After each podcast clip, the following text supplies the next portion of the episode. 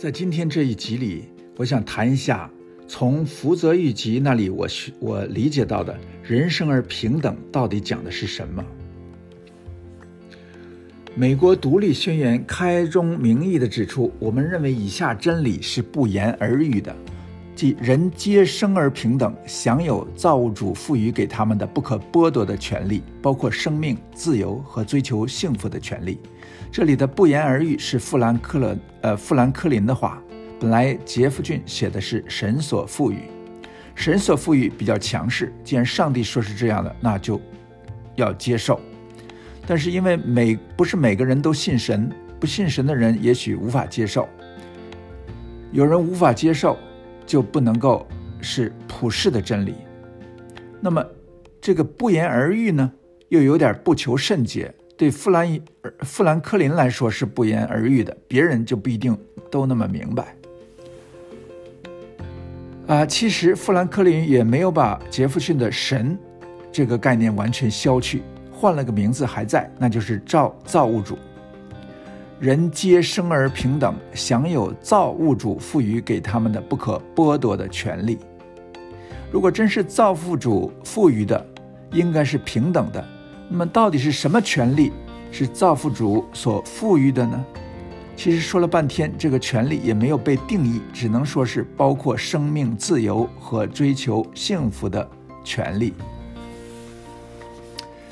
呃，但是实际上这里呢，呃，这句话就非常重要，包括生命、自由和追求幸福的权利。啊，我现在就看，我们现在就看一下这几个权利：生命的权利。和追求自由的权利，还有追求幸福的权利。我们有生命，这是不言而喻的，否则我们就不存存在，也可以说是神或者上天给我们的。但是生命怎么是个权利呢？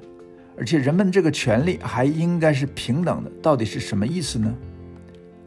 这个还要我们再想一想。自由也是个好东西，但它是神赋予的吗？是权利吗？这个权利是平等的吗？第三，至于幸福，虽然大家都更情愿有幸福而不是痛苦，但其定义更是众说纷纭。有人说是物质欲求被满足，有人说是精神生活被满足。不仅定义模糊，而且也难说神赋予了我们这个权利，更难说是在这个权利上人人平等。所以，《独立宣言》里的这段话呢，尽管我非常喜欢，但一直不是特别清楚。如果这些话并不是那么不言而喻的，那《独立宣言》的地基不就不是那么牢固坚实的了吗？我觉得大多数人和我一样，也还没有求到圣洁。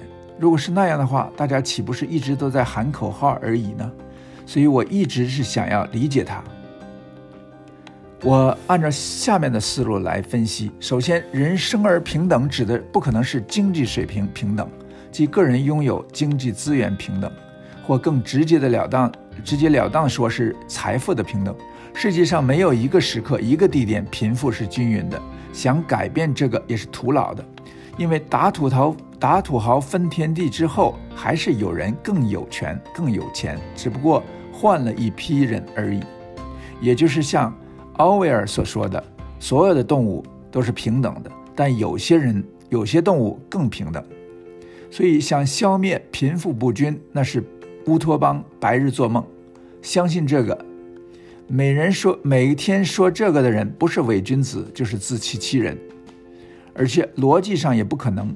如果真消灭贫富不均的话，就没人没有人再努力工作了，因为努力工作的人不允许得到更多，那何必工作呢？于是大家都不做事，最后就是平均、平等的次贫、次贫。其次，是不是机会、权利平等呢？就是说，虽然个人经济状况有所不同，但都有机会向上发展，甚至对同一个工作、同一份财富、同一份幸福，大家都有同样的权利去得到。很多人呢？觉得对一个社会来说，这是最重要的。比如移民从世界各处来美国，就是因为这里有机会，通过努力工作实现了美国梦。中国古时的科举制度和现在的高考制度，常常被认为是中国的优点，因为即使是底层平民也可以凭考试一朝出头。但是机会的平等也是表面的现象，比如唐人街的华人的机会肯定是没有常青藤毕业的家庭的机会多。有钱人家的孩子通过复习进入好的学校，机会也比穷人多得多。资源不能平等，机会也不可能平等。所以，机会平等虽然是好愿望，也有可能实现，也应当尽力实现，但实际上也。是不可能完全消灭，也不可能完全得到。这其实是因为机会本身也是资源，也是财富，所以机会的平等与上面说的经济资源、财富的平等并没有什么区别。而且有些资源就是天生的，比如说人种、长相、身材、出生地，这些可能并不是一个人父母打拼的结果，但是不平等就在那里，天生机会就不平等。那么这里说的平等到底是什么呢？很有意思的是，虽然美国把人生而平等作为立国之本，我并不是在阅读美国的立国之父那里搞清楚的，我是在日本人福泽谕吉那里学到清楚的。我从他那里学到，人生而平等是基本权利的平等，是最最基本权利的平等，并不是所有权利的平等。这个最最基本权利的平等呢？就是上天赋予人的感知能力，你怕疼，我也怕疼；你嫌累，我也嫌累；你怕死，我也怕死；你饿，我也饿；你需要呼吸，我也需要；你想得到财富，我我也想得到财富；你在乎名誉，我也在乎名誉；你想要不受约束约束，我也不想要约束。你就是说，你想要自由，我也想要自由。啊，后面这几个虽然比前面的更复杂，但都是人的基本的感知能力、基本的欲求。不论强弱贫贱，人人都有这些基本的感知能力、基本的欲求。这确实是不言自明的，而且是神或者上天、造物主赋予我们的。既然这些感知欲求大家都有，确实是不可剥夺的权利，剥夺了就不是人了。这是人的最最基本的定义，有些连动物都有，而且不论地位如何，最最基本的要求也没有太大的区别，赤条条来去，基本权利都相同。更正式的说，人的基本权利就是人人都要重视其个人生命，维护其个人财产和珍视其个人名誉。是人就是这样，不是这样，或者不是人，就是言不由衷的伪君子。理解了这个，我发现人生而平等并不是那么难懂，这就是我们熟知的黄金律：推己及人，己所不欲，勿施于人。这在儒教里，在基督教里，在伊斯兰教里都是根本。理解了这个浅显的基本权利，我回去再读《独立宣言》，就真正明白了杰弗逊的含义。